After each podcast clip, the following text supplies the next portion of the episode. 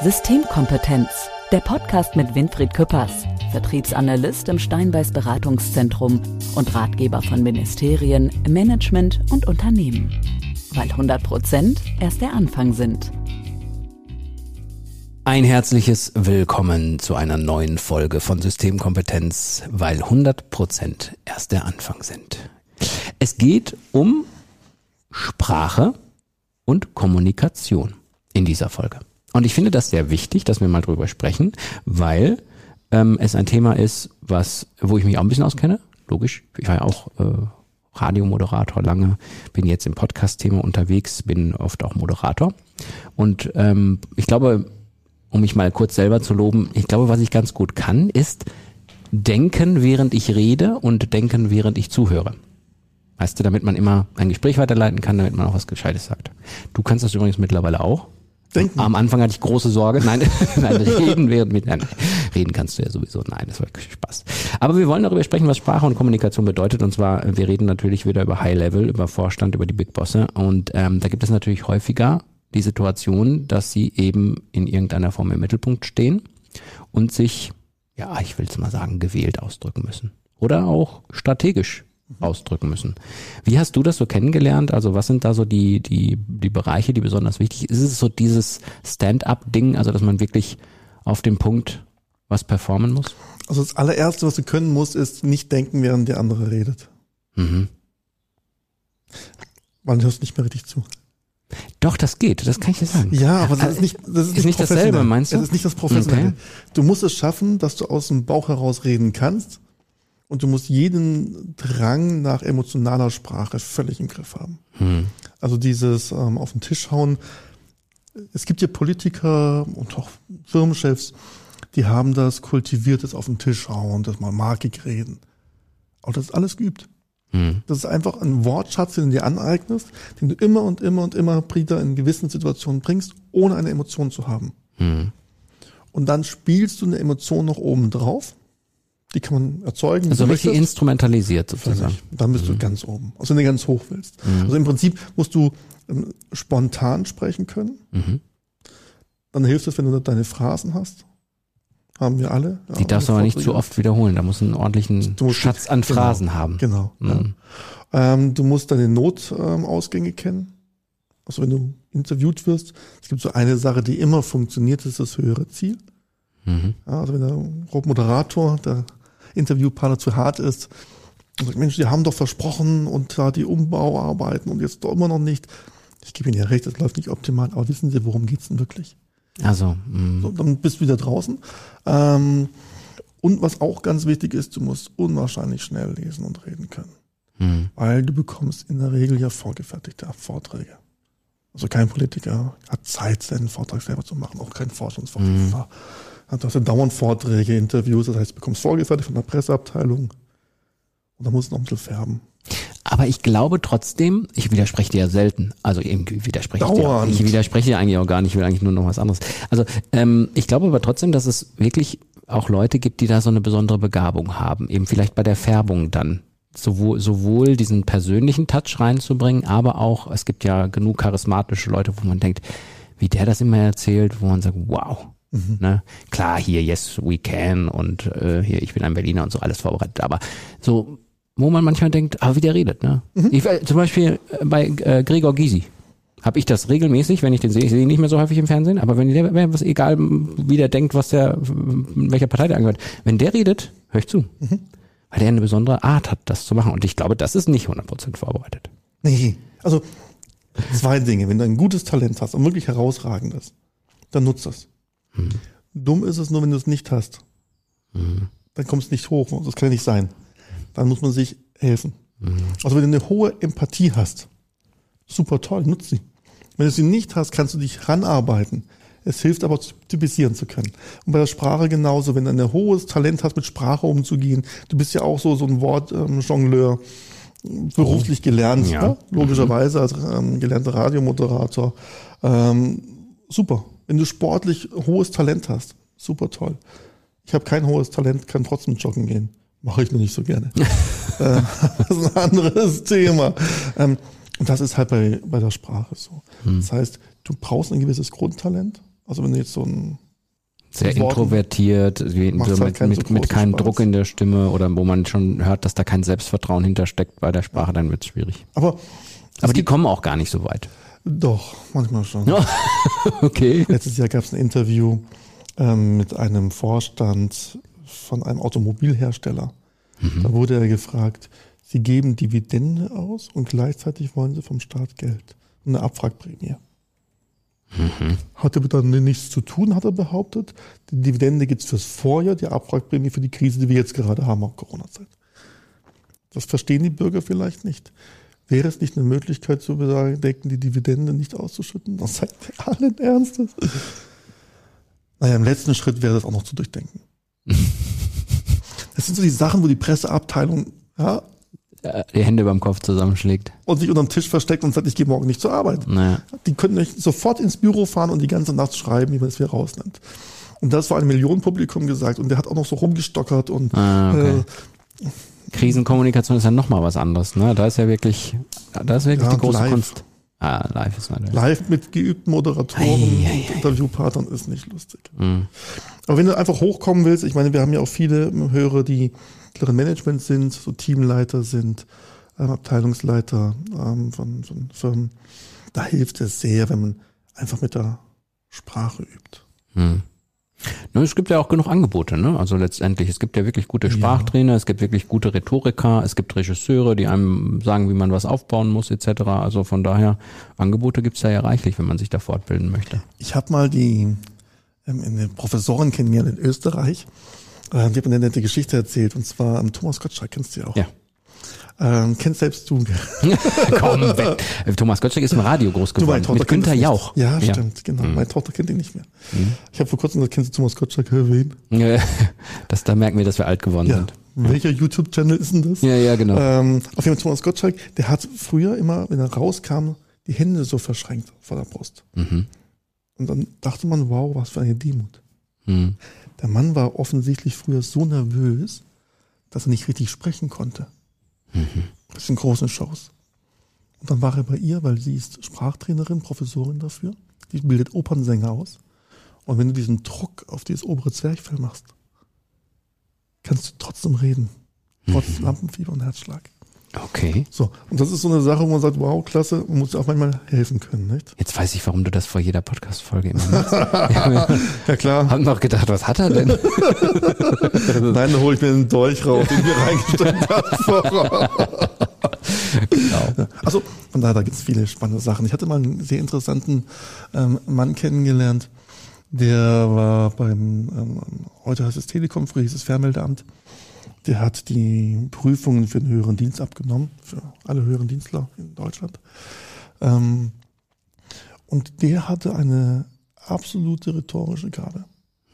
Seine Abteilungsleiter und Dienststellenleiter haben ihn alle gehasst, weil er nie, greifbar war, war immer in Deutschland unterwegs. Und der hatte dann immer die Methode zu sagen, du ganz ehrlich, wenn ich mich um die kümmern müsste, brauche ich es nicht mehr einstellen. Die sollen ihre Arbeit machen und nicht mich über alles fragen, die haben alle Freiheiten. Und einmal alle drei Wochen mich sehen müsste reichen. Wirklich, die Stimmung war da zum Teil richtig angeheizt. Hm.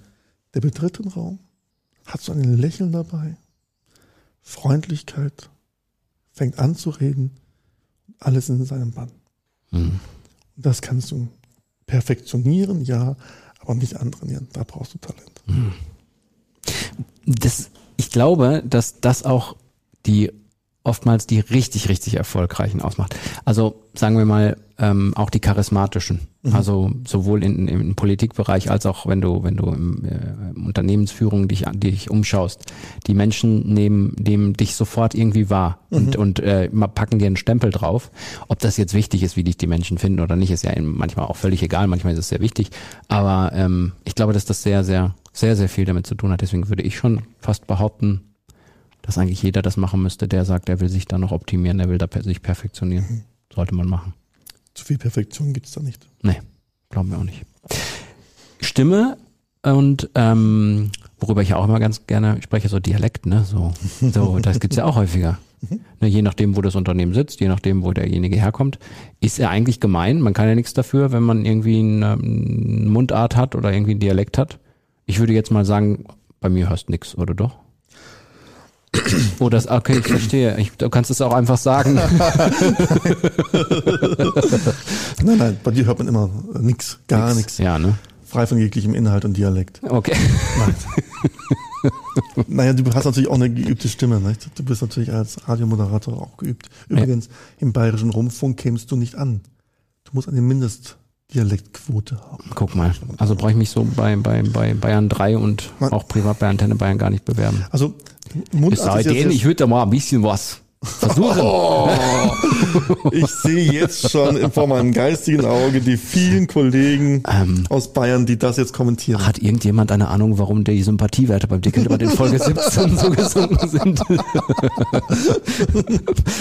Sehr lustig, sehr lustig. Ja, ja, ja. Nee, darf man nicht. Muss man, muss man, aber ist natürlich schon auch, auch wieder ein Erfolgsmesser, ne? Also Gradmesser. Wenn man, wenn man wirklich, ähm, wir haben gesagt, Stimme und Sprache ist wichtig und wenn dann jemand mit einem Dialekt daherkommt und das kommt einfach nicht an, der kann sowas Tolles sagen, aber jeder sagt sich, hier widerspricht, ist schwierig.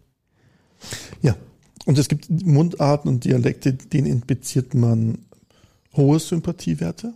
Der französische, ja, ein französischer Akzent ähm, hat hohe Sympathiewerte. Ähm, in, in, in Bayern, wenn du bayerisch sprichst, Hammer. Im Fußball Christian Streich, Südbadisch. Ja. Muss man mal betonen, ja, ich bin nicht Südbadener, ich ja, Wobei ich da sagen muss, der ist aber auch deutschlandweit beliebt.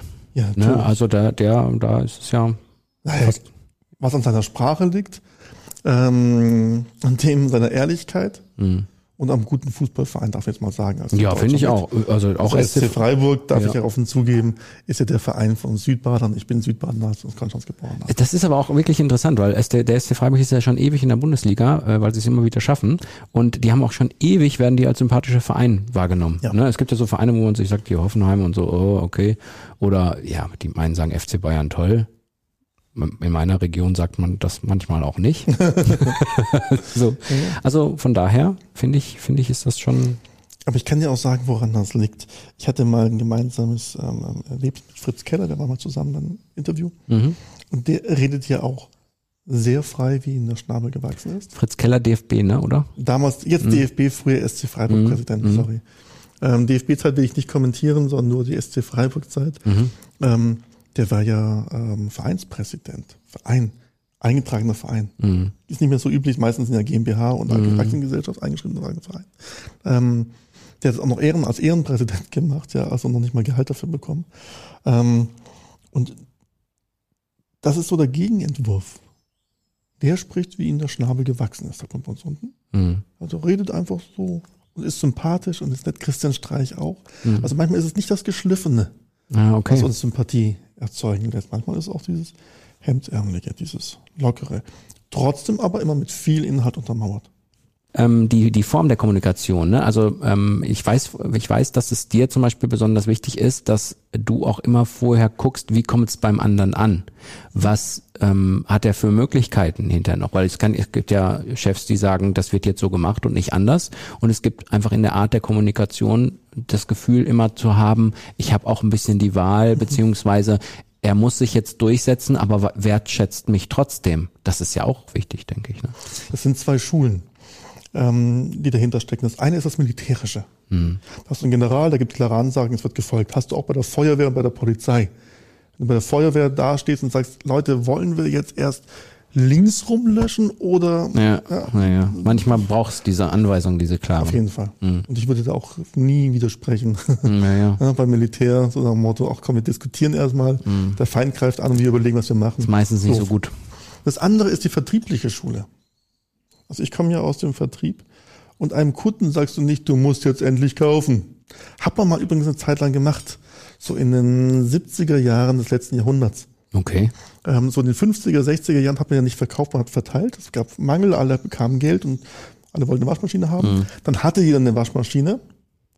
Zu der Zeit, als alle Hersteller angefangen haben, in Serie zu produzieren. Ah, dann hatte man zu viel. Mhm. Dann hast du es in den Markt gedrückt. Das Ja. ist übrigens die Zeit, wo man in Deutschland den Namen eines Verkäufers kaputt gemacht hat, den Ruf. Hm. Wenn du in Amerika bist und sagst, du bist Verkäufer, sagt jeder, wow, Sales Representant.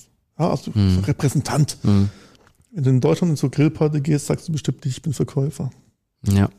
Ja, immer ganz anderes Image. So. Da gab es so auch Formulierungen wie, ähm, wenn du gesagt hast als Kunde, können Sie mir mal die Unterlagen noch zukommen lassen? Naja, wissen Sie, wollen wir jetzt eine Brieffreundschaft, Brieffreundschaft beginnen oder? Ah, okay, okay.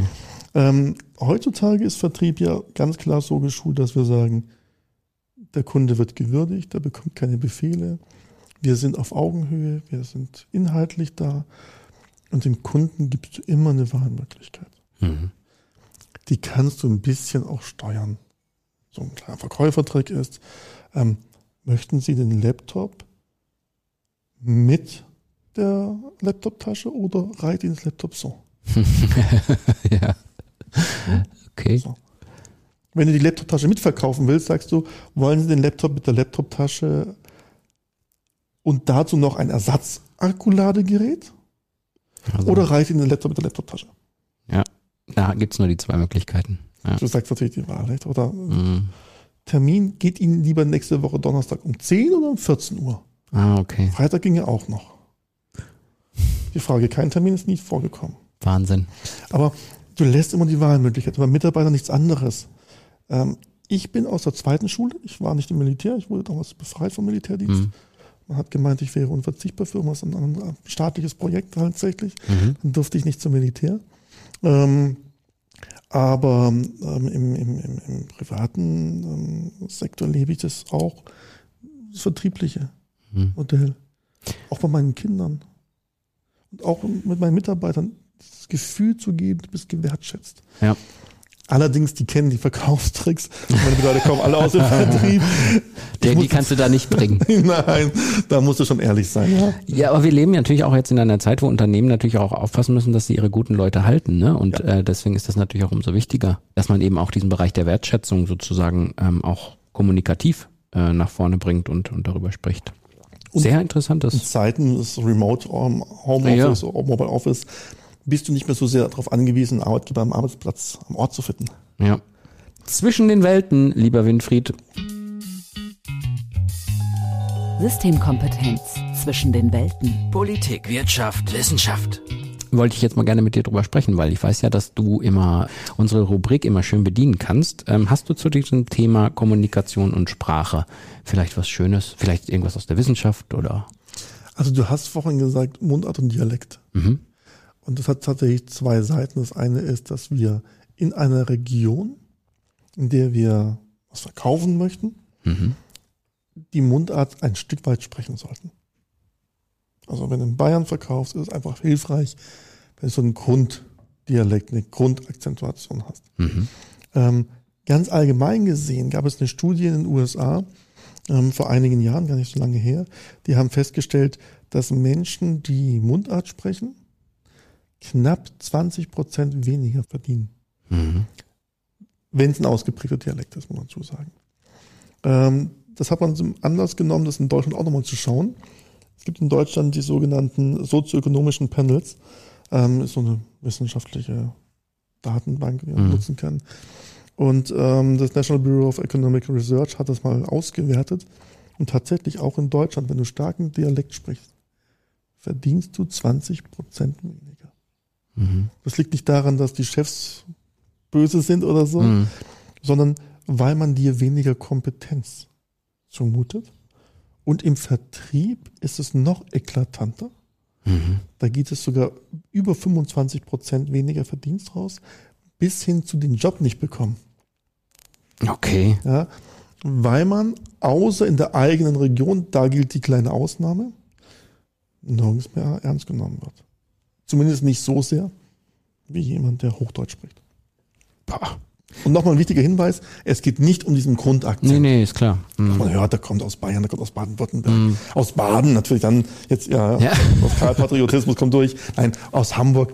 Das ist ja noch sympathisch und sondern ist dort, wo man wirklich auch im Alltag starken Akzent spricht. Mhm. Und dann gibt es lustigerweise auch, haben wir festgestellt, eben Akzente, die sympathisch machen. Einer, der ähm, sehr sympathisch wirkt, wenn es um Geld geht, ist der Schweizer Akzent, hat man in der Studie festgestellt. Ach. Ja, So, aber- auch weil die Schweiz halt ein gewisses Ansehen hat. Ne? genau. Naja. Aber auch da, Akzent ja, Hochdeutsch sprechen ist Pflicht. Also Schweizer, die in Deutschland Schweizerdeutsch sprechen. Und jeder, der Schweizerdeutsch schon mal erlebt hat, weiß, das ist sehr Ja. kräftig zu verstehen für einen Mittel- und Norddeutschen, ähm, keine Chance. Wenn er aber nur den Akzent hat und dann Hochdeutsch spricht, dann gilt das sogar noch als ähm, Kompetenzzuwachs. Mann, Mann, Mann. Lass uns Dialekte üben. Was wollen wir machen? Ich kann das. Geh du doch sächsisch vielleicht dann. Hätte ich jetzt nicht sagen dürfen. Wir haben schon die bestimmt bayerischen Kollegen einige, verloren. jetzt, haben wir, jetzt haben wir die Bayern verloren, Ja. weil ich den Akzent nachgemacht habe. Wir haben auch gesagt ähm, in einer Folge, dass es, wir haben ja die Hörer, die uns gut finden, die noch unentschieden sind und die, die wir sowieso nicht kriegen. Machen wir jetzt mal die, die wir sowieso nicht kriegen. Nein. Ihr wisst, ihr wisst, liebe Hörer, wir Ich machen freue auch mich auf manchmal, die Redaktionsnachbesprechung. ja, wir machen manchmal doch auch einfach nur ein bisschen Spaß. Das soll auch so sein, weil man kann auch sehr, sehr wichtige Themen mit Unterhaltung und Spaß vermitteln. Ich habe mal gehört, das klappt sowieso besser. Das war ein gutes Plädoyer auf Ja. den Redaktionsleitung. Ja, finde ich auch. Wir müssen noch über unsere Erfolgsfaktoren sprechen. Oh ja. Systemkompetenz. Erfolgsfaktoren. Ich fand das sehr interessant, was du ähm, erzählt hast, dass es wirklich, wenn man ganz nach oben kommen will, dass es wichtig ist, wie man mit Sprache und Kommunikation umgeht und dass es halt eine Gabe, also dass es, dass es zwar eine Gabe sein kann, aber einfach Handwerk ist, Grundhandwerk. Das fand ich, glaube ich, so ein wichtiger Aspekt. Ja, sich nicht aufs Talent ausruhen, Mhm. ganz wichtig, und auch nicht darauf warten, dass man es bekommt. Es ist alles erlernbar. Aber viele Jahre harte Arbeit. Also ich habe auch viele Jahre da rein investiert. Mhm. Zweiter Aspekt finde ich sehr spannend, wieder diese Brücke zum Verkauf, Vertrieb. Da sind viele Parallelen. Ne, hast du auch einige Beispiele genannt? Das fand ich auch sehr interessant, dass man sich da auch mal umschauen kann und sagen kann, so kann man auch Menschen gewinnen, sowohl als Politiker als auch von der Kommunikation an sich her. Da ist die Grundüberlegung immer, was will ich erreichen? Mhm. Also im Vertrieb das Wichtigste und das in jeder Kommunikation, was ist das Ziel von dieser Besprechung, von diesem Vortrag, von dieser Präsentation? Was soll, möchte ich beim anderen auslösen? Und mit dieser Einstellung reingehen und nicht dieses, ich bin eh der Größte, der Stärkste, der Beste oder ich habe eh keinen Bock oder zu Hause habe ich Probleme, im Büro habe ich Probleme, ja, dann Mhm. vermassel ich es.